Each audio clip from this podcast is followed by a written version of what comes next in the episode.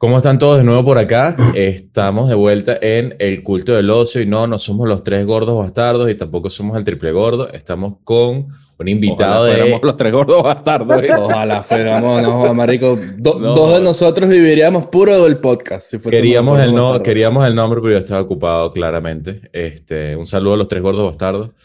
Y nada, por acá tenemos a un invitado de mega, ultra, hiperlujo y sí, le vamos a jalar bolas todo el año. Es nuestro querido César, amigo de la casa. Por favor, un aplauso para César. Gracias, pasante, por poner los aplausos. Eh, Excelente el pasante.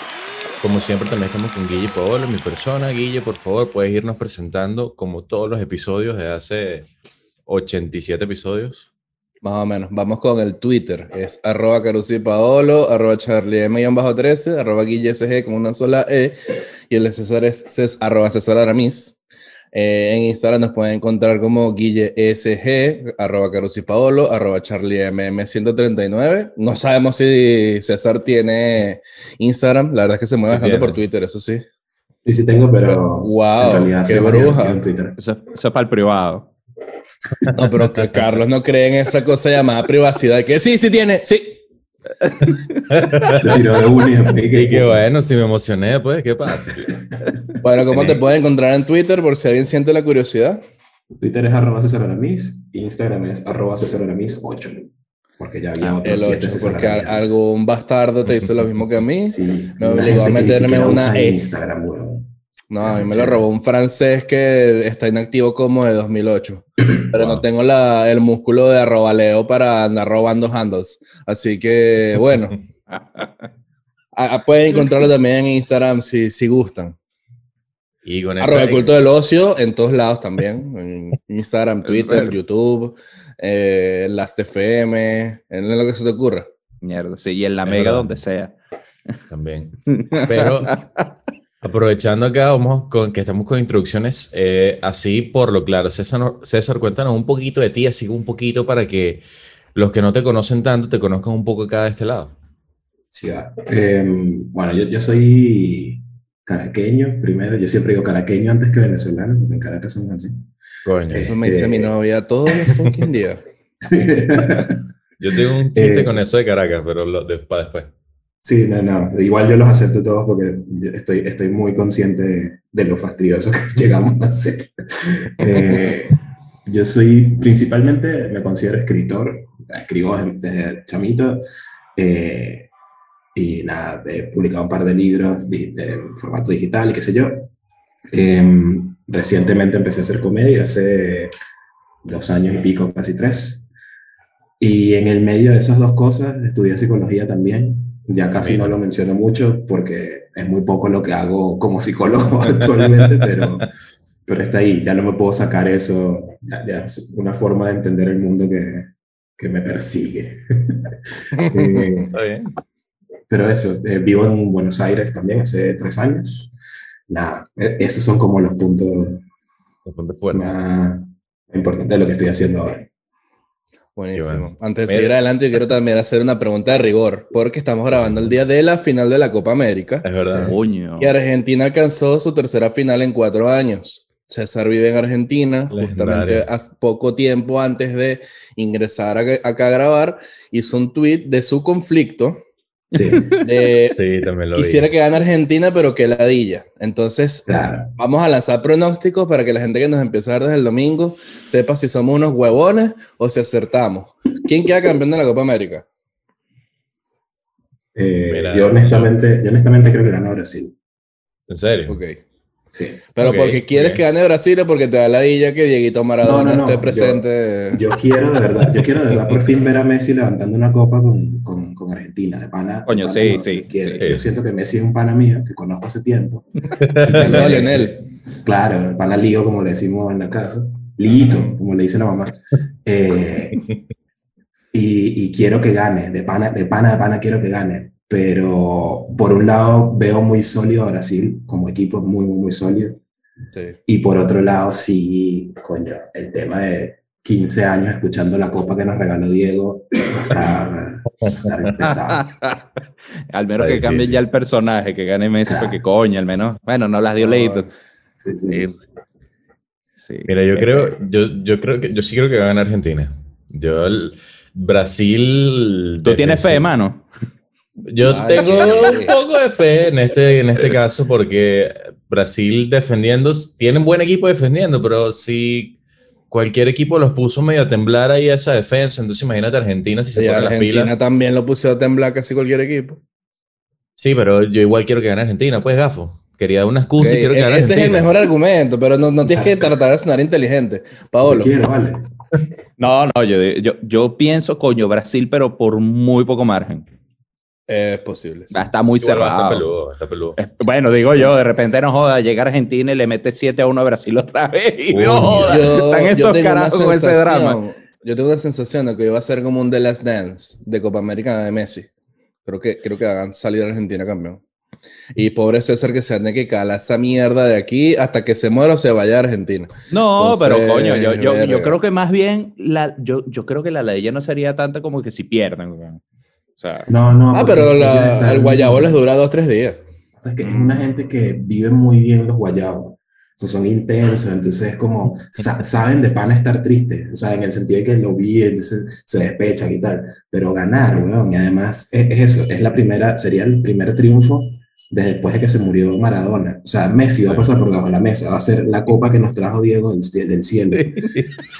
Eh, va a ser imposible, va a ser imposible. Bien. Eso- madre, bueno. Eso Bueno, vamos a animarnos a lanzarle la euro rapidito, así sin tanto análisis, porque bueno, este Inglaterra mi corazón. No sé qué dicen ustedes. Qué fiasco. Italia. weón, No, joda. Eres el único, nadie en Europa, nadie quiere que gane Inglaterra. y Vas a venir tú aquí, ay, que gane Inglaterra.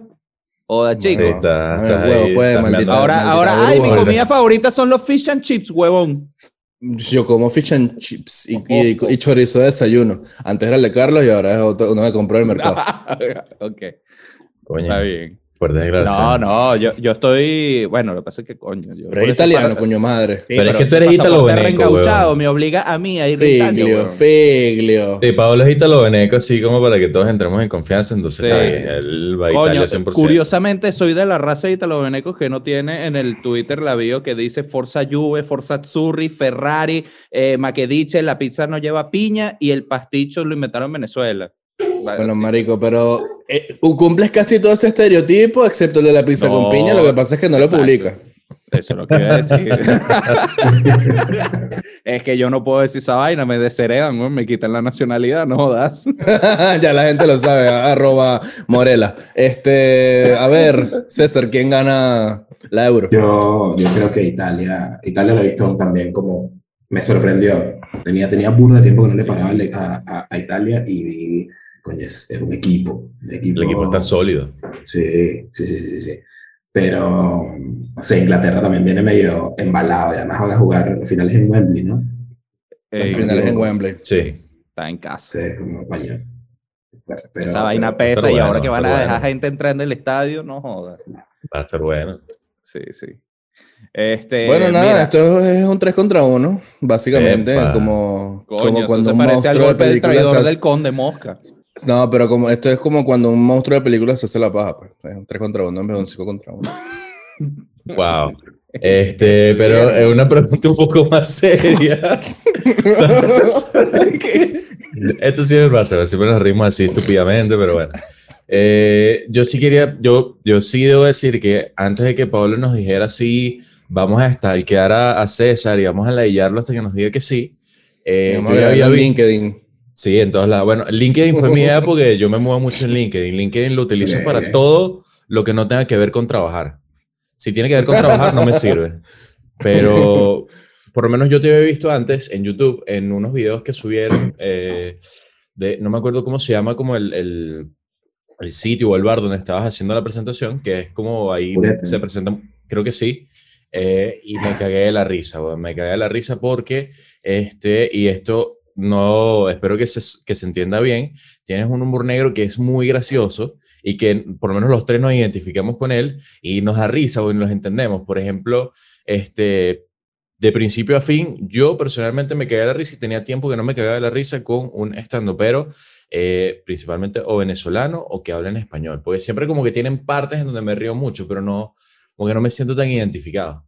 Entonces, viniendo a Carlos eso. es fan legendario de Bob Burnham y vaina. Sabes que eso es lo que le gusta a él. Claro, claro, claro. Si no es Burnham, nada. Pero eh, al, al- finalmente, para terminar la pregunta, o para empezarla, eh, ¿cómo te sentiste cuando empezaste a hacer el stand-up en Argentina? Y de verdad, aparte de, por, ej- por ejemplo, yo no conozco mucho, pero aparte de, no sé, Nutria, que también eh, está allá, eh, hay otros que estén haciendo stand-up que no sean Ojo. argentinos. Mira, Yo no lo conozco. Yo, yo te voy a decir, porque yo, yo aquí voy a, me voy a salir del cross en este sentido. Antes de, de que grabáramos en este momento, eh, César, en algún momento publicaste por Twitter que tenías una entrevista con una emisora de radio esta semana, no me acuerdo cuál, creo que fue Hot 94 allá en Caracas. Y dije, coño, vamos a escuchar, coño, quiero, quiero, hay que estar pendiente, hermano. Yo no, yo no soy locutor, pero, coño, vamos a hacer la vaina entretenida, vamos a ver, a, a coger datos. Y yo voy a decir algo, coño, hermano, no, no quiero ser locutor. Que, no, huevón, no, la radio, qué terrible.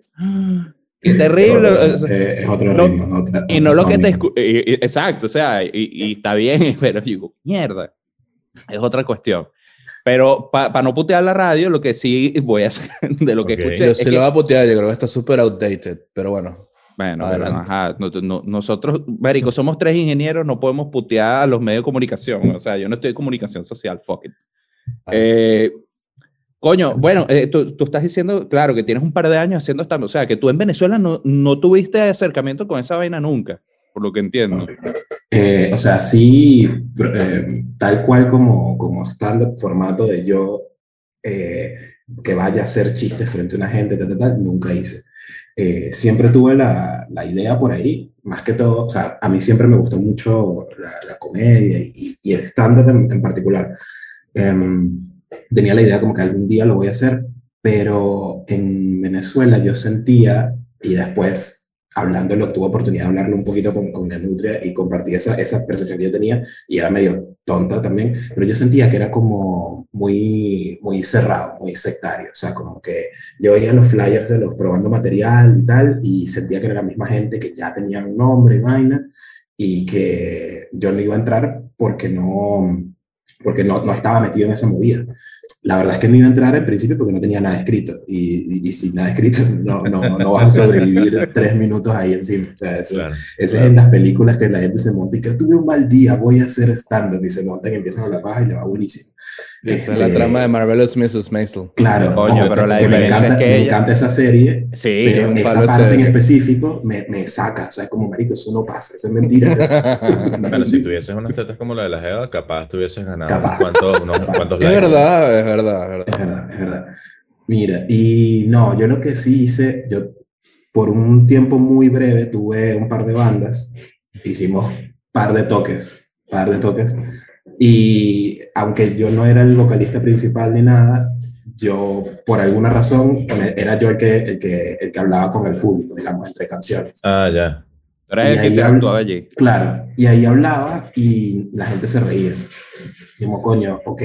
De hecho, me acuerdo una vez un toque que hice, que me bajé, además todo emocionado, el primer toque que hacía con esa banda. Y ese día fue casualmente el día que, que Venezuela le ganó a Argentina por las eliminatorias. Ese Ah, ok, día. ya. Ajá. Terminó el partido y nos montaron a nosotros a tocar. Y me bajo y una pana me abraza y me dice, coño, burda de bueno, ya sabes que si, no, si esto no funciona, puedes hacer stand-up. Y yo como, está bien lo que me dijiste, está de pinga, pero no me lo digas ahorita.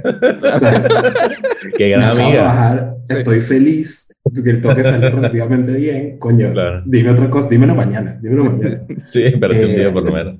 Claro, y nada, tuve esas, esas experiencias así, después en la universidad hacíamos como un show de talento, una vaina, y un par de años lo presenté yo y lo mismo, o sea, me puse a escribir algunos chistes y la vaina no funcionó. Dije, ok, Eh, pero pasó el tiempo y ya cuando, cuando decidimos mi novia y yo venirnos, venirnos acá a Argentina, como ya yo conocía un poquito de la escena estando aquí en Argentina, yo dije, marico, listo, yo llego a Argentina y empiezo a hacer comedia. O sea, mierda, nadie me conoce, nadie sabe quién soy, eh, es el, eh, el momento. Eh, y nada, pasó un tiempo porque obviamente llegas, emigras, no sé cómo ha sido la experiencia de ustedes, pero llegas y cuando empiezas modo emigrante es como que, ok, esto, esto no era tan, tan No era sencillo sencillo como, sí, como sí. te lo pintó tu primo por Claro. WhatsApp. Claro, claro, claro. como tú Yo lo me lo imaginé, También. coño, sí. Yo me lo imaginé difícil y con todo que me lo imaginé difícil no tenía ni idea de No, lo difícil marica. que iba a ser. Hay un par de meses que estás como cuando te llega una ola que no sabes ni siquiera dónde es arriba y dónde es abajo. No. Y, y por lo menos yo no sé cómo es allá, pero aquí es un drama porque cuando tú llegas, por lo menos acá en Chile es sumamente burocrático el peo. O sea, tú Horrible. llegas y no, que si metes los papeles, el peo, la vaina, y estás en un limbo legal donde no tienes identificación, no tienes un coño, tu pasaporte no sirve para una mierda, y entonces no, no, no, no te pueden dar trabajo, no tienes el, la cédula, el- lo que llaman aquí el root, la vaina, este, y, y tú dices, bueno, ay, ¿qué coño? Entonces estás así como en un estado etéreo, weón. o Sí, sea, sí, sí. donde no es sabes, así, empiezas a pensar, ¿cómo coño me llamo? Lila Morillo, o sea, una vaina así, weón. Oye, lo Es peor es que existe una, una figura de que del permiso de trabajo. Entonces, que mira, tengo mi permiso de trabajo, quiero trabajar, No pero sirve. tienes cédula. No. y nada, marico, no, te agarran. Es, es horrible. Sí, bueno, eh, estuve esa etapa, uno, eh, quiero decir, en, en total esa etapa duró como un año, pero digamos la más crítica fueron los primeros seis meses donde estaba modo supervivencia y todo ese peo. Y mm, a principios de 2019, yo, marico, en la Nutra yo lo sigo, bueno, qué sé yo, desde que arrancó Santo Robot. Sí, que- que coño. haciendo hace rato. Y, y eso me voló la cabeza por completo. Em, pero yo, por ejemplo, yo nunca tampoco había ido a ver stand-up en vivo en Venezuela. Entonces yo no Ok. sabía, yo sabía que la Nutra hacía stand-up, pero no sabía qué nivel, o sea, cómo, cómo era. Pero como yo lo sigo y tal, a principios de 2019 me enteré que él, que él estaba acá y que y puso como, mira, voy a probar material en tal lado y tal. Y, y ahí fue como también como, marico, ok, este dicho está probando material, está en este sitio donde se prueba material, este, este es el camino.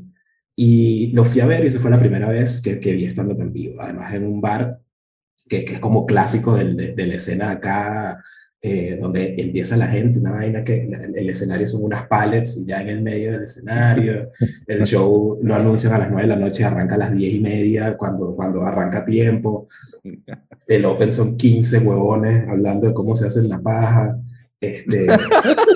Es- específico eso. Sí, no, no, es que... Es, Es que- como muy repetitivo.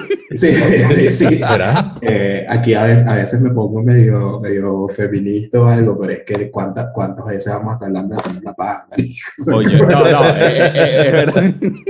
Coño. Déjame Ah, agarrar mi libreta para arrancar unas tres páginas de. Haz uno, haz uno, Guille, haz uno, pero no, no hagas 15 minutos, porque paja tampoco dura 15 minutos, ¿me entiendes? Coño, es verdad, la buena, ¿quién es ese? El Libertador. No.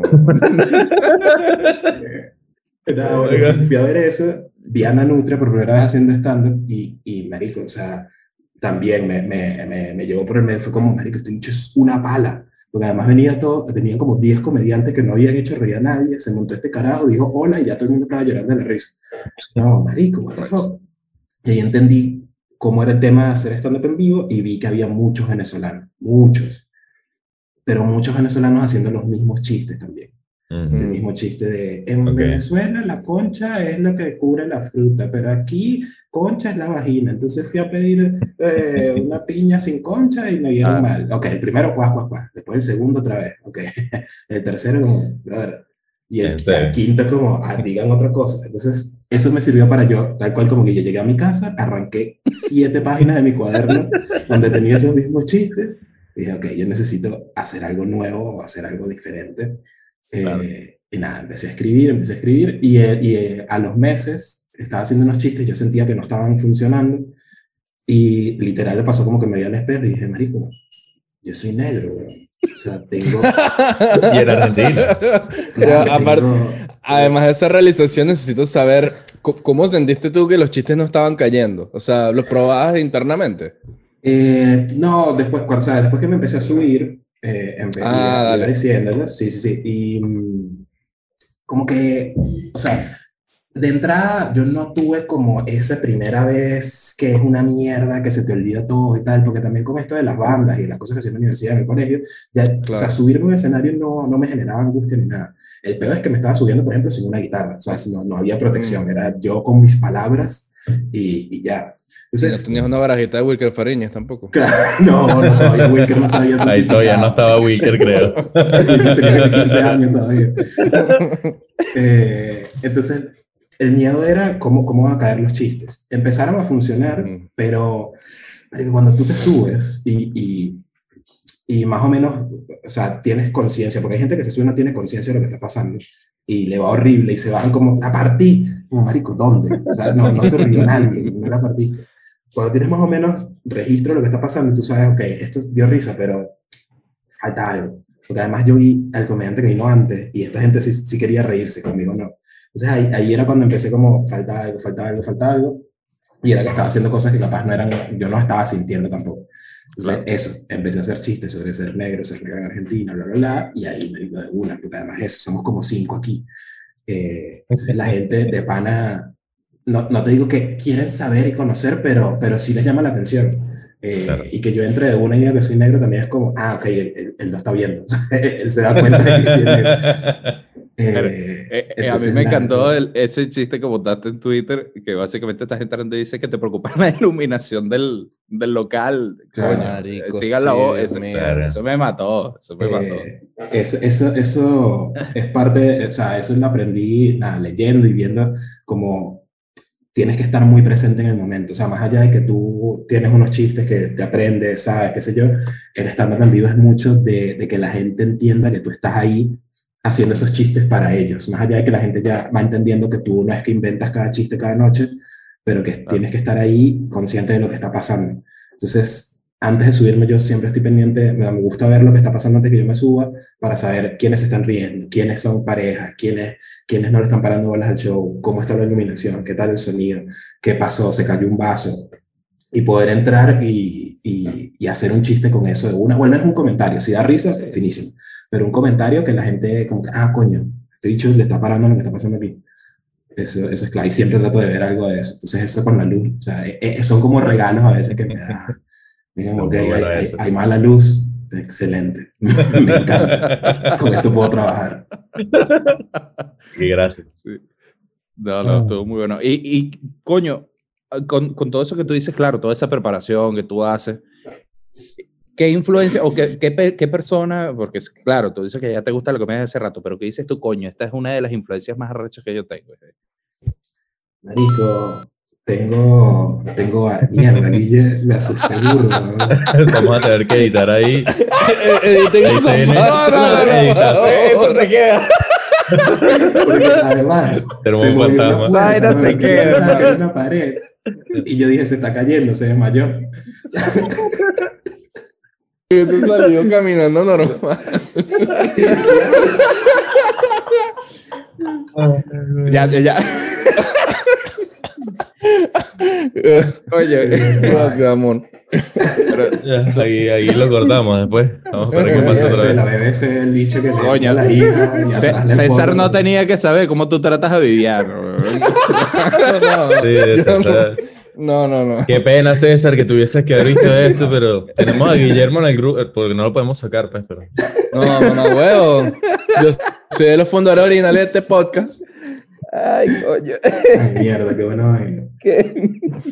Ay, te- te- ay, qué Eh, locura. Bueno. ¿De qué era que estábamos? Coño, ya no sé, una influencia, una Una vaina. pero- influencias ajá. más importantes. La influencia Eh, de Guille es el papá de Britney, pues. Vayan a ver el episodio de Britney, por favor. Estuvo bueno. Ah. coño, yo tengo varios y como que voy tomando cositas de, de varios comediantes y cambia también según el momento donde estoy. Pero yo creo que em, hay, hay varios comediantes como que, que me hicieron decir, si, si logro hacer esto que está haciendo este tipo o esta tipa, voy bien. Eh, o sea, Dani Rovira, eh, es español, Coño, sí. Es, Otro es un crack. Eh, Sacó este año un, un especial en Netflix, está muy, muy bueno. Eh, él, él, o sea, yo lo vi y dije, ok, esto, esto, este tipo sabe lo que está haciendo, está en control de la situación, esto, esto es lo que debería estar pasando cuando estás ahí. Em, Chris Rock, desde, desde chamo, fue como, marico, Crack, este dicho crack. también, además está, está como, está hablando una verdad, o sea, suena medio eh, ex- extremo, pero este tipo no solo me está haciendo reír, sino que está hablando una vaina que, que, que puedo ver lo que está hablando. Em, yo le entré a Chappelle ya grande, entonces no, Ok. no puedo decir que haya sido como una influencia, pero evidentemente también es otro de los que ves y dices, ok, esto es un profesional, este tipo está, está, está, sabe lo que está haciendo y, y hay cositas de lo que él hace que también me gusta a veces como tomar de referencia. O sea, a Chappelle lo uso mucho para estudiar, digamos. O sea, poner a ver, ponerlo a ver y, y casi que ni siquiera reírme, sino ver bien lo que está haciendo, cómo lo dice, cómo hila las cosas. Em, luego hay una comediante que se llama Tic Notaro. eh, Ella es la que sale en Army of the Dead. Claro, exactamente, Sí, claro. exactamente. Sí. Esa jeva es, eh, o sea, no, no es como que la ves y de una entiendes y te da risa porque tiene un estilo muy particular, pero arma, arma unas cosas que a veces se llevan como al absurdo. O sea, es una jeva que no le importa como repetir la misma frase 62 veces en un show hasta que obtiene una respuesta en particular que está esperando de la gente. Pero claro, si la repites 62 veces ya la gente está cansada y al final alguien dice lo que ella está esperando, explota, o sea, ahí como pues, quiebras la tensión y entonces Claro. risa, qué sé yo. Eh, esa paciencia que tiene esa jeva, eh, he tratado de llevármela también mucho al escenario. Y más recientemente, eh, estoy muy pegado con James A. Caster, em, Ok. que es un comediante británico. Él tiene en Netflix una- un, un especial en cuatro partes, se llama Repertoire. Son Sí. cuatro horas de material que hizo en una sola noche, o sea, y, y cuatro horas totalmente distintas una de la otra. Se dicho también es una máquina, una máquina. Eh, y yo creo que esas son como mis referencias act- actuales, digamos. Puede cambiar, puede ir cambiando, pero ahorita se Sí, ve claro. Coño. Muy buenísimo. Excelente. Este. Más, entonces, tienes tus referencias. Sabemos que empezaste a hacer stand-up ya estando ya en Argentina. Nos mencionaste al principio que eres psicólogo. Sí. ¿Has incorporado un poco de, de tu formación profesional en tus rutinas? Yo te iba a decir Eh, algo de eso, ¿Piensas porque hacerlo? Es excelente, como carta bajo la manga, haces tres, cuatro terapias y te llenas de material como por un año completo. Dígame si nos agarras Eh, a te terapia a nosotros tres, marico, tienes pero material de gordos y blancos, en mi caso de amarillo mexicano, pero uf, como 10 años de material. Y a la, y a la mierda la ética el- la confidencialidad claro. del paciente. Bueno, nadie tiene que saber que estás haciendo eso, o sea, Eh, no, ¿sabes qué? Yo conscientemente no, no, no, no sé, o sea, no, no he incorporado, digamos, como, ok, esto porque lo pienso como psicólogo, qué sé yo, no lo, no lo he hecho yo conscientemente, pero esto ya estaba hablando con un pana, también comediante, y él me dijo como, coño, es que tú, psicólogo, eso es tremenda, eh, tal cual, tremenda, tremenda carta bajo la manga, y yo dije, digo, pero yo no, yo no sé si, o sea, yo no, yo conscientemente no incorporo nada de psicología, o sea, yo no pienso como psicólogo cuando estoy escribiendo. Y él me dijo, no, marico, se nota. Con, tu, con, con, con el material que tú haces se nota que eres psicólogo. Y yo, no, no, no, pues, tú, tú porque lo sabes, que no, no, capaz antes yo no sabía qué era lo que leía, pero tú tienes una forma particular de, de abordar los chistes que ahora entiendo que es porque eres psicólogo. Ya, ah, ok, ni idea. Está bien, finísimo, si eso, si tú lo ves, perfecto pero yo, yo conscientemente no, no lo veo. Lo que, lo que sí he incorporado de forma más activa y consciente son eh, técnicas y herramientas de la escritura de literatura.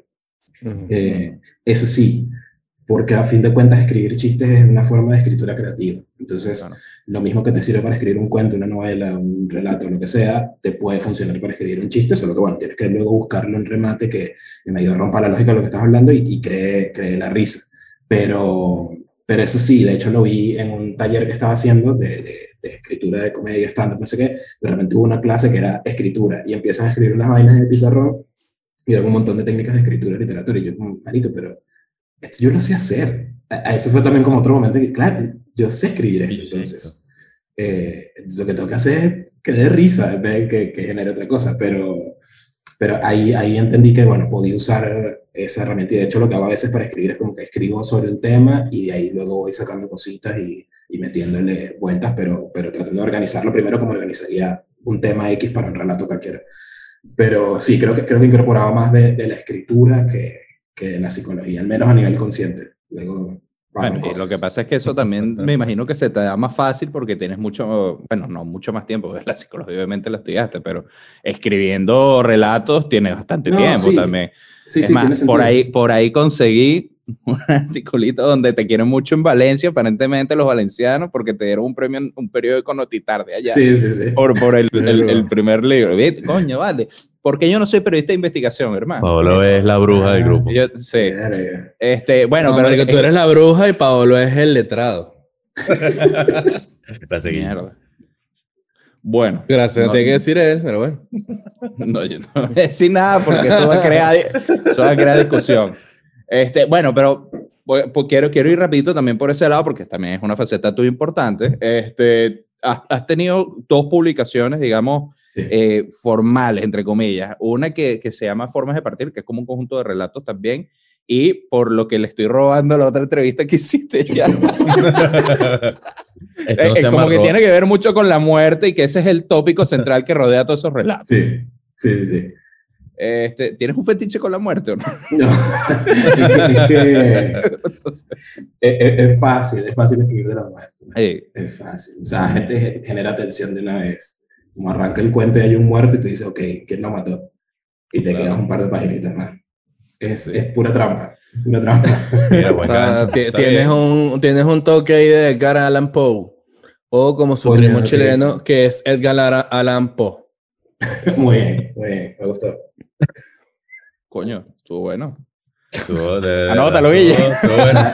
Puedes, puedes- eso te- se- puedes quitar dos páginas más y dejar ese solo. Ya está. Sí, marico, mi libreta es que Edgar Allan Poe. ah, Edgar Allan Poe. Se acabó.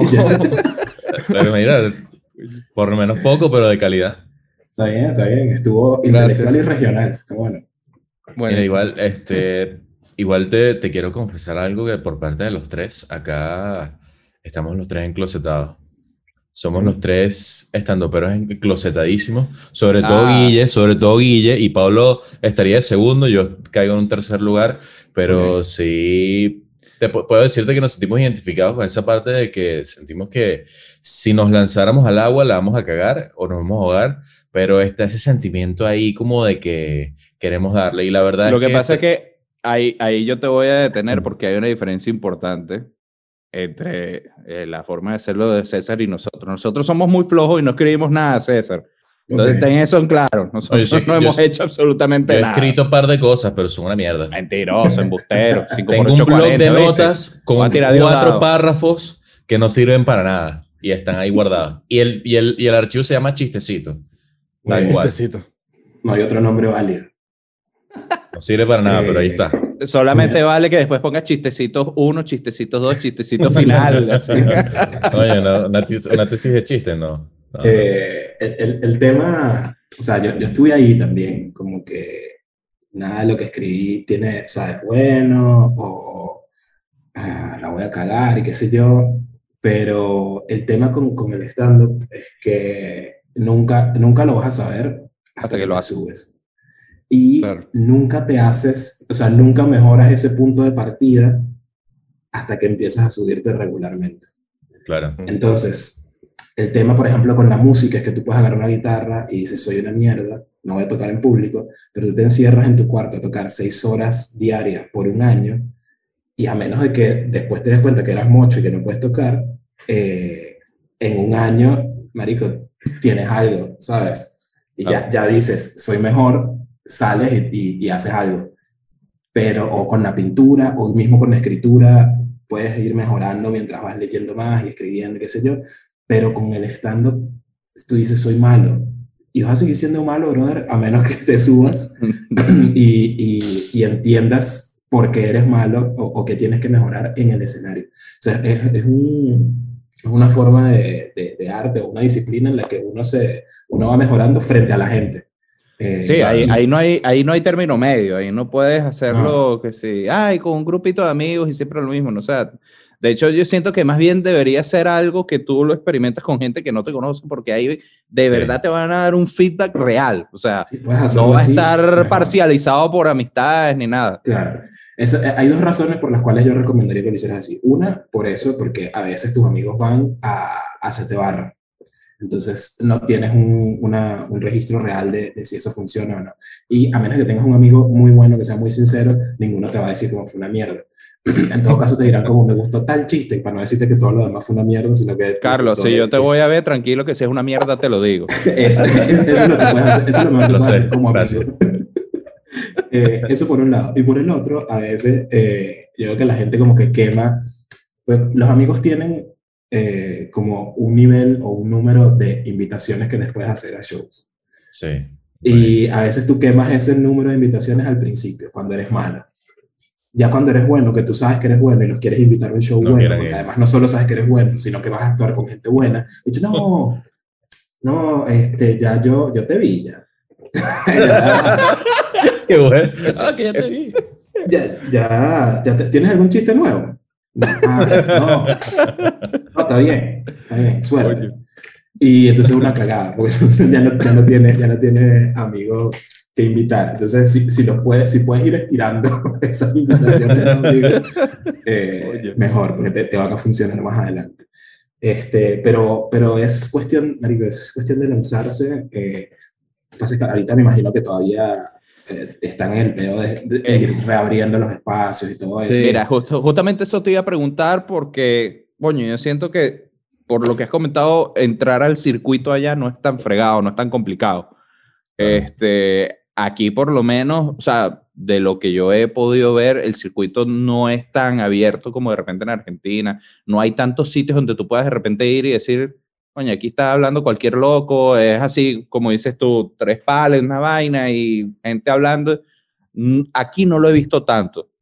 Este, y Ni siquiera antes de la pandemia. No, ni siquiera antes Ni de la siquiera, pandemia. no. Aquí por lo menos No, hay un local que es muy famoso que se llama Comedy Bar, que no Sí, sé si, si ese lo, lo- creo que Fabricio Copano es uno de los que eh, formó parte de- del arranque de eso. Y, coño, llega un punto en que, claro, tú empiezas a ver, de hecho, yo, yo, yo en un punto vivía muy cerca de ese sitio y pasaba y trabajaba por ahí y lo veía cada rato y siempre me llamaba la atención.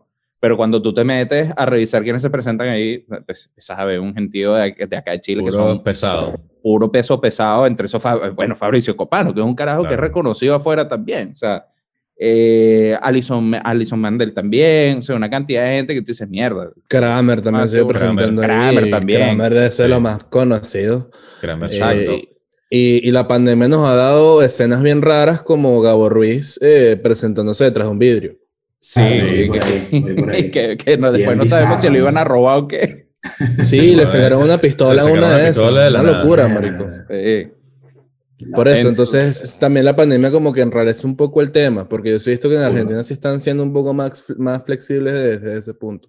Sí, sí, no. Este, ahora, este segundo cierre que hubo en marzo, sí mató un montón de cosas.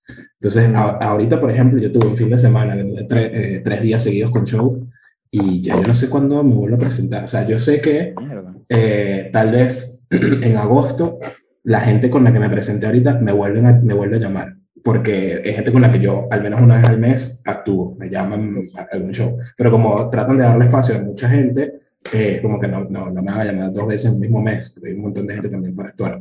Eh, pero luego, el resto de julio, ni, ni idea, porque han, han cerrado muchos espacios, hay gente que, que ya se la dio y no va a seguir, eh, los bares están tratando de, de abrir otra vez, entonces no necesariamente les conviene que un día que, que va más o menos gente, porque ahorita invierno, tienen que poner sillas afuera, ya es un peor que vaya gente. Sí. Claro. Entonces de paso tú le vas a decir, no, yo pongo aquí una pallet y pongo un huevón a que diga cosas y mientras la gente se quiere tomar una birra, bicho, como, no, marico, ahorita no. No, no, no, no me puedo costear que la gente se vaya mientras tú estás diciendo tu, tu. Eh, entonces eh, eh, es complicado. De hecho, yo ahorita estaba pensando yo armar algún espacio, yo que yo todo el tema de producir no, no me gusta por distintas razones, me da, me da flojera, me da lidiar con otra gente que, que, que, que sé que, que, no me gusta lo que hacen y que si yo quiero hacer Okay. una vaina, quiero hacer una vaina bien. Eh, to, toda esa movida no, no, me gusta, pero ya estoy en un punto donde si quiero tener otra vez regularidad, la misma regularidad que tenía eh, hace año y medio, uh -huh. tengo que armar yo mi propio, mi propio espacio. Eh, pero sí es cierto que aquí en Argentina, eh, Argentina, eh, Buenos Aires ¿no? específicamente, es una muy buena ciudad para, para arrancar a hacer stand-up porque también hay, hay, una, hay cultura de stand-up eh, bien interesante. O sea, hay, hay mucho, mucho comediante en la, en la imagen pública. Ya. Esa Perdimos a César momentáneamente. podemos editar. Sí. Por ahí te perdimos. Perdimos a César. Ahora, sí. Ahora sí. Ok, ok, ok. No, Es que está- estaba mi gata moviendo la computadora y no sé si... Lo sospeché que Lo era algo relacionado a un gato por el sonido del. Ah, miren. Eh, ajá, ¿dónde, dónde me, me quedé por ahí? Que Argentina es un muy buen eh, como una buena Escenario. forma de partir en Claro, Buenos sí, Aires, cultura de por la cultura. Sí, es- es- la gente sabe lo que es un comediante, sabe más o menos lo que hace un comediante, sabe, sabe lo que es un show de stand-up eh, y, y les gusta. O sea, mucha gente tiene plan en, en el sitio este en Taburete, que es donde yo estaba, Ujú. digamos, relativamente fijo. ellos tenían clientes que iban todas las semanas, todas las semanas, sin importar quién estuviera. Obviamente, si iba alguien que les gustaba, iban ese día, pero era todas las semanas, compraban entradas para los tres shows de ese día y después la semana siguiente otra vez para los tres shows. O sea, gente que va a, a reírse, pero también porque van a un sitio que les aseguró calidad en los shows. Claro. Claro. Eh, porque ese, ese es lo otro, que el, el stand-up es muy frágil en el sentido de que eso, invitas a este amigo o a esta amiga a un show cuando estás empezando. No le gustó y es como que el stand-up es Uy, una mierda. bueno. Y ya le hizo la cruz a todo, a, a todo. Sí. Entonces, como marico, bueno, yo soy malo, pero hay, hay otras oportunidades, hay, otra, hay que opciones. yo soy malo, pero voy a ver a gente vale. Coño, Coño. qué fuerte. Pero hay, hay una movida buena entonces de, de, de compatriotas nuestros allá, porque eh, veo que, eh, bueno, estás tú, está, está Nanutria, está Ale Contreras allá también, si no me equivoco, Le alto, Sí. pana, que este, se, se, se que mueve bastante ahí. Sí, sí, este, de hecho últimamente estamos como tratando de, de, de, de organizarnos como eh, entre los venezolanos que nos gusta lo que estamos haciendo, también eh, como para medio capitalizar eso, no tanto por venezolanos, sino que también nos gusta lo que, lo que, lo que hacemos Claro. cada uno, pero bueno, ya tenemos en común el tema del gentilicio, así que ya está. Eh, pero sí, hay muchos venezolanos que se lanzan, pero lo que les decía al principio, es como llegan Hay muchos y- haciendo lo y- mismo. Sí, pero también tiene sentido porque tú haces, tú haces comedia más o menos de tus experiencias y de lo que has vivido y bueno, más o menos todos como inmigrantes hemos vivido más o menos lo mismo. Entonces los chistes se parecen. Eh, pero caes mucho en, el- en eso de... O sea, hay gente que se sube, una vez conocí un carajo que literal se estaba bajando del avión y fue a hacer stand-up. Entonces la mitad de la rutina era él tratando de traducir lo que estaba diciendo, porque no tenía ni idea de cómo, de cómo se dicen las cosas acá. Y hay ciertos cambios que tienes que hacer. No, no te digo que tienes que cambiar el acento, ni mucho menos, pero sí hay, hay vainas que, que, que tienes que ajustar porque sí. Eh, o sea, tú no puedes hablar de machete tratando de hablar de, de- del pene, porque aquí el machete es lo que nosotros, para nosotros es la chuleta en, en el, en el colegio. Claro. Entonces Sí. es un chiste muy raro si tú empiezas a hablar de, de, de, de- de- de- ¿sabes? Como cambia todo. Eh, entonces hay muchos que arrancan y no están dispuestos a hacer esos ajustes. Entonces obviamente al principio también sí, va a dar risa porque da risa como hablas, porque da risa el ritmo y da risa eh, el acento, pero no está dando risa el contenido que estás llevando porque nadie te lo está entendiendo. Entonces Claro. te- la gente se va a reír, pero no te van a volver a llamar por otro sitio porque es como, ¿para qué lo voy a llamar si no entiendo la mitad de lo que dice? Entonces es como, tienes que jugar un poco con eso. Obviamente en algún punto tienes que sacar que, que no eres de aquí porque la gente se lo está preguntando cuando, cuando escucha el acento, pero si hablas media hora de que no eres de aquí, entonces como, dame, dame otra cosa. Eh, Hay que balancear mucho eh, ese tema y no, no, no engolosinarse con el tema del- de, de- de la extranjería porque en algún punto cansa, como Cansa. un mismo tema por mucho tiempo. Por eso es que después no quieren Claro. sacar a todos del país, no. Era así. Quitan trabajo. Ah, wow. ay, qué feo.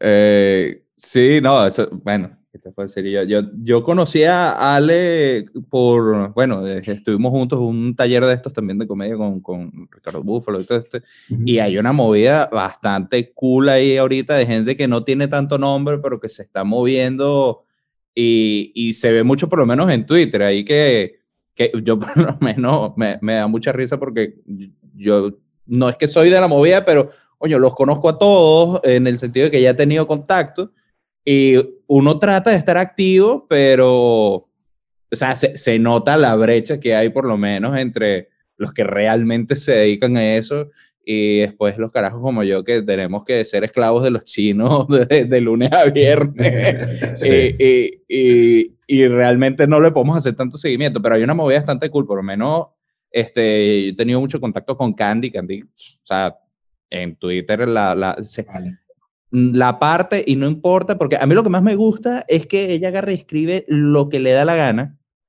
Entonces, si da risa, no da risa, no importa, lo, lo lanza. Entonces, yo creo que eso sí. también es una forma bastante, mmm, bueno, no sé si necesariamente interesante, sino una forma bastante buena de tú ir puliendo todo lo, el, el, material y todo el contenido que se te va ocurriendo y viendo además allí qué respuesta tienes para después, digamos, lo pudieras probar en, en, en algún sí. otro formato. 100%. Yo ahorita, de creo que un año para acá, estoy usando Twitter como, como cuaderno. Eh, okay. Y ahí, porque Twitter ahora tienes 280 caracteres, antes como que capaz era más complicado, qué sé yo, pero en Twitter tienes que ser preciso y, y esa es una de las máximas de los chistes. O sea, tú, tú puedes hacer un cuento, pero necesitas llegar cada cierto tiempo a, a, un, a un remate o algo que, que genere risa. Y Twitter medio que te ayuda con eso. O sea, tú pudieras hacer un hilo y en el tweet 25 está el chiste, pero nadie, si no hay un chiste, nadie, nadie, nadie va a llegar a ese tweet. Entonces, si tú en un tweet 200 caracteres logras armar algo que la gente entienda el, del cuento y haya una risa, como, ok, aquí, aquí hay algo, okay, aquí hay un chiste. Eh, y últimamente he estado tuiteando cosas que son ideas a partir de las cuales quiero generar algún, algún material, algún, sí, algún chiste o algo. Y mmm, lo escribo, lo escribo ahí. A veces le va bien, a veces le va mal. Que le vaya mal en Twitter no necesariamente me dice que no está bien, simplemente capaz esa idea la agarro y, y la reboto con, bueno, con Ale, con otros panas que estamos aquí, como, brother, esto, o sea, ni siquiera es como, ¿qué chiste saco aquí? Es como, esta idea te da risa, o sea, hay algo, tú ves algo aquí que dé risa, coño, sí, porque si lo ves así, tal, tal, finísimo. Entonces voy y me lo llevo a escribir. Ahora, si el tweet agarra y, y, y la pega, perfecto, ya yo sé que esto hay gente que, que, está entendiendo lo que yo estoy diciendo aquí, así que de aquí puedo sacar más cosas. Me pasó, me pasó hace poco que hice un tweet sobre mis gatos y, y la vaina se descontroló, que panas enviándomelo como marico, mira, me mandaron esto por Facebook y tal. Y yo, ah, ok, ok, tal vez hay algo Eso, ahí que, que, tal vez. Sí, puede sí, ser. Sí. 10 mil likes, coño, puede ser. Ajá. sí. ¿Será, que, ¿Será que sí?